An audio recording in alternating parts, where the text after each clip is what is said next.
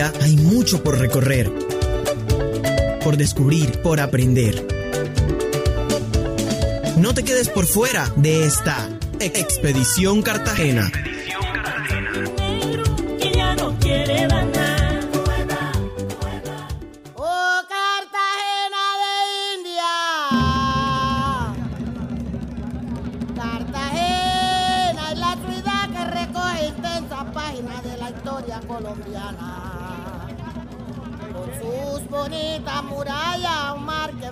Su playa, donde el turismo se Hola, un saludo a quienes siguen esta expedición Cartagena, la estrategia de comunicación y pedagogía patrimonial de la Universidad de Cartagena y su Observatorio del Patrimonio Cultural, para conocer y valorar el patrimonio del Corralito de Piedra. Soy Berta Lucía Arnedo Redondo y en esta ocasión nuestro invitado y guía por esta aventura es Alfonso Múnera Cabadía. De su mano y voz emprenderemos el recorrido para conocer uno de los barrios más populares de la ciudad de Cartagena, el barrio de Torices. El doctor Munera es abogado de la Universidad de Cartagena, magíster en Historia de la Universidad de Connecticut y doctor en Historia Latinoamericana y de Estados Unidos de la misma universidad. Fue creador y decano de la Facultad de Ciencias Humanas de la Universidad de Cartagena y vicerrector de investigaciones de la misma institución. Ha sido embajador de Colombia, secretario general de la Asociación de Estados del Caribe, ha sido autor de importantes obras como El fracaso de la nación y Fronteras imaginadas y actualmente preside el Comité del Espacio Cultural Claustro de la Merced. Doctor Múnera, gracias por aceptar esta invitación. Comencemos al ritmo de la orquesta Barbacoa, una orquesta muy cartagenera.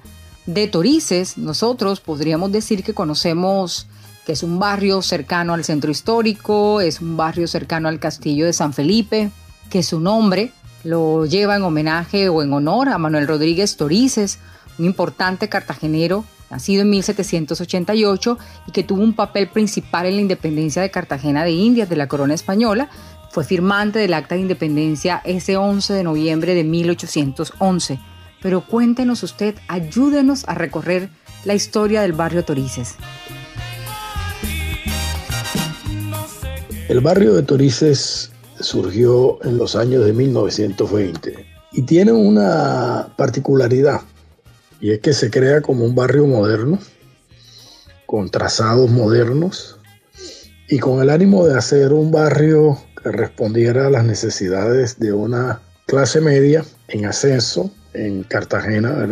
Cartagena está en los años 20 en un desarrollo interesante, la economía está creciendo de nuevo y el barrio es esperado con muchas expectativas porque a fin de cuentas se trataba de darle cabida a profesionales jóvenes, a empleados, en fin, eh, se movía en la escala, yo me atrevería a decir, de una clase media baja, una clase media, y eso se refleja mucho en las viviendas del barrio, ¿no? Eh, se refleja mucho en su arquitectura. Los urbanizadores eh, son, este, pertenecen a una firma bogotana y la historia no se puede entender si no se ubica allí en ese contexto de los años 20, eh, sobre todo porque Cartagena venía de una, llamémoslo así, de una profunda crisis que bueno, cubrió casi todo el siglo XIX, había llegado a un estado muy lamentable y a finales del siglo XIX empezó a crecer, a revivir, ¿no? Industrias, eh, comercio, eh, y yo diría que en los años 20, antes de que estallara la crisis del 29, había entonces un profundo optimismo, ¿no?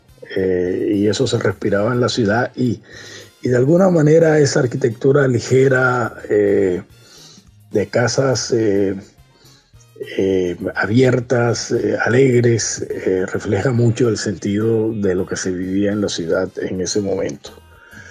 Ahora bien, esto no quiere decir que el barrio hubiera respondido exactamente a esas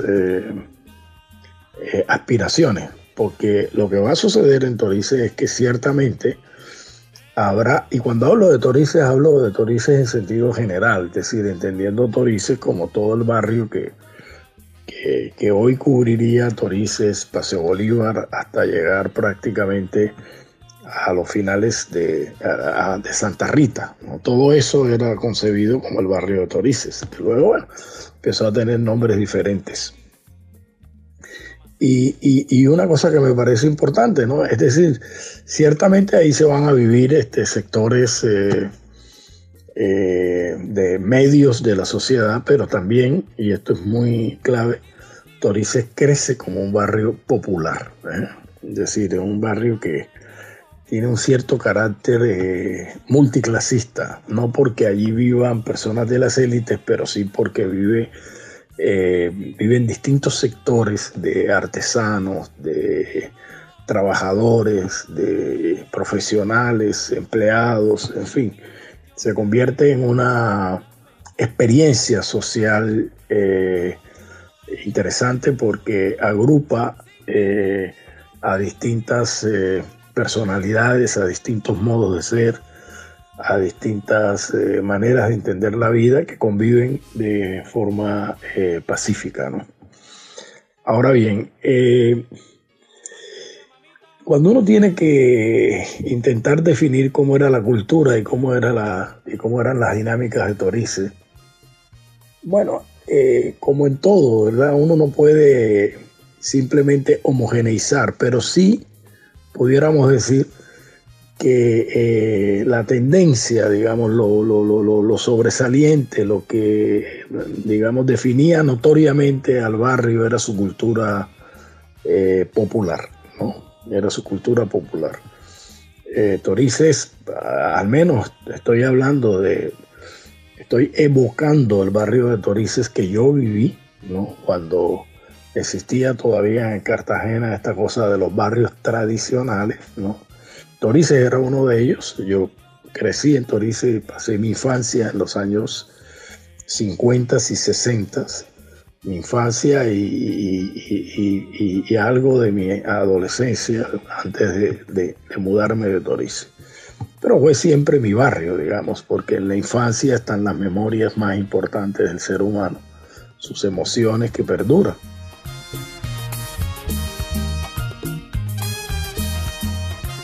Esta historia que nos comparte de Torices es posible sea la historia de muchos de los barrios de la ciudad. Reconocer el aporte que han hecho desde las comunidades a la construcción de Cartagena y la consolidación de nuestra identidad y de nuestra cultura es parte de la tarea que tenemos pendientes.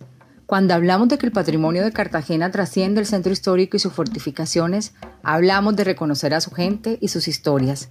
Pensando en un inventario, doctor Múnera, ¿qué nos puede contar de las principales dinámicas sociales, culturales del barrio Torices, así como de algunos de sus personajes? Yo recuerdo a Torices ya en los años 60 como un barrio muy popular, un barrio que como voy a, hablar más adelante, eh, voy a mencionar algunas de las personalidades, un barrio en donde todo lo popular se vive con enorme intensidad, es decir, es un, es un barrio de, grandes beisbolistas, es un barrio de grandes boxeadores, es un barrio de grandes exponentes del folclore. Eh, y es un barrio también o de profesionales importantes, distinguidísimos. Por ejemplo, en una de las casas preciosas que creo que ya no existe, en toda la esquina de lo que era la calle Bogotá, ahí este, vivieron los Jack Sagaray y de ahí salió el eminentísimo médico cirujano, doctor Jack Sagaray, que se destacó pues y fue una eminencia de la cirugía en Chicago en Chicago, orgullo de todos nosotros los cartageneros.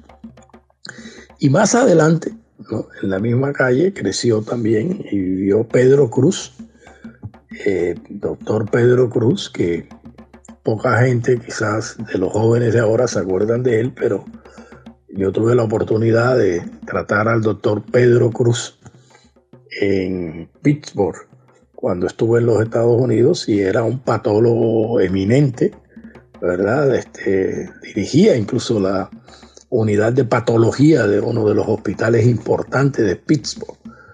Había tenido pues una carrera eh, distinguidísima el doctor eh, eh, Pedro Cruz y así podríamos mencionar otra serie de personalidades, abogados, ingenieros, en fin, que, crecieron en, el barrio de Torice y que fueron expresiones también de, de, una capa de profesionales que también le dio una dinámica importante al barrio.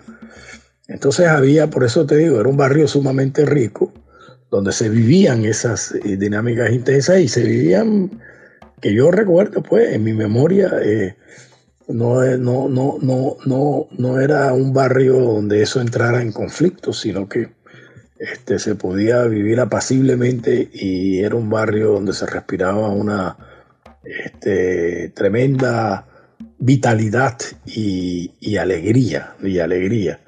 Además, este, tenía una cosa muy interesante y era que, eh, pues que era muy propio de la Cartagena de los años 60, y era que había un interés fundamental para que los jóvenes se educaran, lo cual no era fácil porque además había niveles de pobreza bastante grandes, pero al mismo tiempo había como un cierto fervor por el estudio y los artesanos querían que sus hijos estudiaran y había una cierta ética del estudio, bueno, que hizo que Torice produjera profesionales importantes. Eh, en relación con, la, con los personajes, para, para ligarlo a esto que estoy hablando, mira, la lista sería inacabable, pero te menciono algunos. Nosotros crecimos, bueno, con nuestro gran ídolo del béisbol, o uno de nuestros grandes ídolos del béisbol, Chita Miranda, ¿verdad? Que, que, vivió muchos años en la zona de Santa Rita, ¿no? Eh, de Torices. Por ahí también vivió José Miguel Corpa, otro de nuestros grandes ídolos. ¿verdad? Torices tuvo un equipo de béisbol profesional que vaya, que era ese equipo, ¿no? Ahí jugó Chita Miranda y si mi memoria no me traiciona, jugó Petaca Rodríguez y bueno, y otra serie de grandes. En la calle donde yo viví, yo viví en dos calles en Torices, curiosamente. En una de las calles, o sea, donde yo nací, Paso Abadía, Pasos, Pasos Abadía, eh, vivía enfrente de mi casa uno de los grandes peloteros, ¿verdad? De los grandes pitchers de, de, Colombia, Orlando García. Y en la otra calle, donde también viví, Constantino Pareja, la calle Constantino Pareja, ahí vivió nada menos que otro de los grandes, grandes pitchers, ¿verdad? Que vio Colombia, la gran selección de Colombia de los años 40 eh, eh, Quique Hernández, Quique Hernández. Ahí yo crecí viendo a Quique Hernández eh, desde niñito porque vivíamos en la misma calle. De modo que ahí tú tienes unas grandes personalidades del mundo deportivo. Bueno, ahí vivió también, claro, el más grande boxeador, sin corona, pero el más grande boxeador que para algunos, junto con Pambelé Mochila, que también vivió ahí en Torice, pues también estoy hablando de Bernardo Caraballo, ¿no? Eh, todos recordamos la época que incluso en la casa de Bernardo Caraballo se hacían las fiestas, ¿no? Las fiestas de Picó. Eh, yo tuve incluso la oportunidad de escribir hace años un reportaje sobre Bernardo Caraballo porque sentía y siento profunda admiración. Eh, de manera que pudiéramos extender la lista. bueno, hoy vive en Torice uno de los intelectuales más importantes que tiene esta ciudad ¿verdad? Mi, mi, gran amigo Quique Muñoz, eh, que tantas contribuciones le ha hecho al conocimiento de la cultura popular, de la música popular, y a quien le debemos, entre otras cosas, el rescate en la memoria de gran músico, quizás el más grande de los músicos que hemos tenido nosotros en materia de música culta, y también contribuyó mucho a la música popular, Adolfo Mejía. Eh, bueno, eh, esto por mencionar algunos. Debajo, en la calle misma Paso Abadía, un poco más abajo de donde yo nací, ahí en la esquina vivía otro de los grandes del, mundo de la música popular, ¿verdad? Este inolvidable cantante de los corraleros, de los de Majagual, Eliseo Herrera, Eliseo Herrera. Y un poquito más abajo estaba la casa donde practicaba el conjunto Malibú, que fue un conjunto legendario, ¿verdad? De los grandes, grandes conjuntos de la historia de la música folclórica de Colombia, no solo, no solo de Cartagena. Muy bien, doctor Múnera, gracias por este recorrido a la esencia de Torices. A estas alturas esperamos que cartageneros y cartageneras, pero también todos nuestros visitantes de ayer y de hoy, de distintas generaciones estén disfrutando esta expedición. Para finalizar, le pedimos un último esfuerzo desde sus vivencias.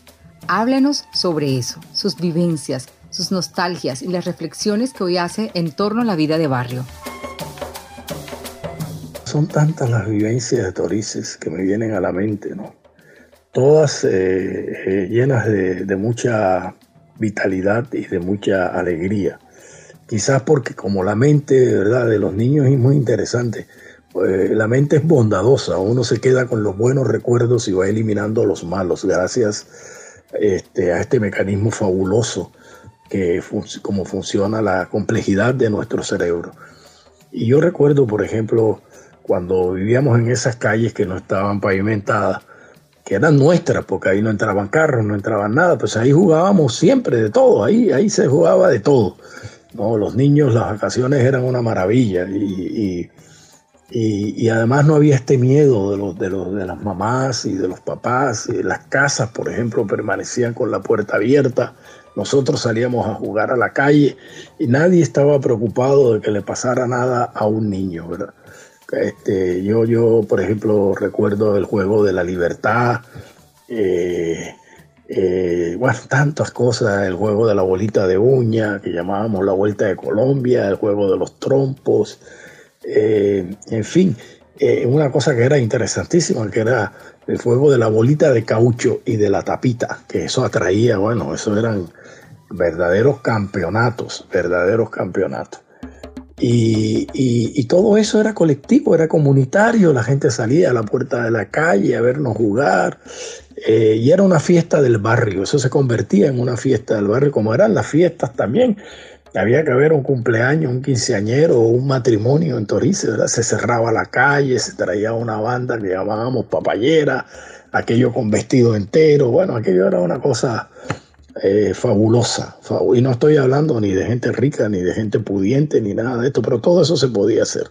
La Semana Santa eran también unas fiestas comunitarias maravillosas donde todos los niños salíamos con las tártaras cargadas de dulces, de infinitas clases de dulces de Semana Santa, a llevarle a los vecinos. Siempre recordaré esos dulces con galletitas de soda. Y luego traíamos para nuestras casas.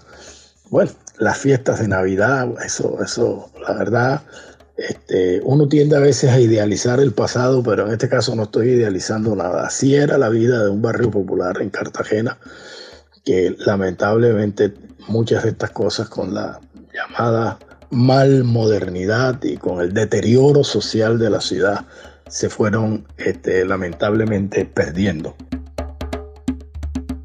Muy bien, doctor Alfonso Múner Acabadía, muchas gracias por guiar esta expedición Cartagena. A ustedes, amables oyentes, no se les olvide que estamos redescubriendo nuestro patrimonio cultural. Síganos a través de nuestras redes y los temas de interés acerca de Cartagena de Indias. Estamos en Facebook, Observatorio del Patrimonio Cultural guion Unicartagena, en Instagram, arroba opc.unicartagena y en Twitter, arroba opcunicartagena. Nos encontramos pronto en Expedición Cartagena.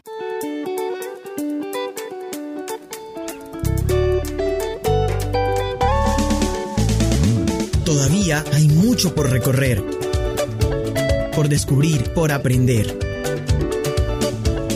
No te quedes por fuera de esta Expedición Cartagena. Expedición Cartagena.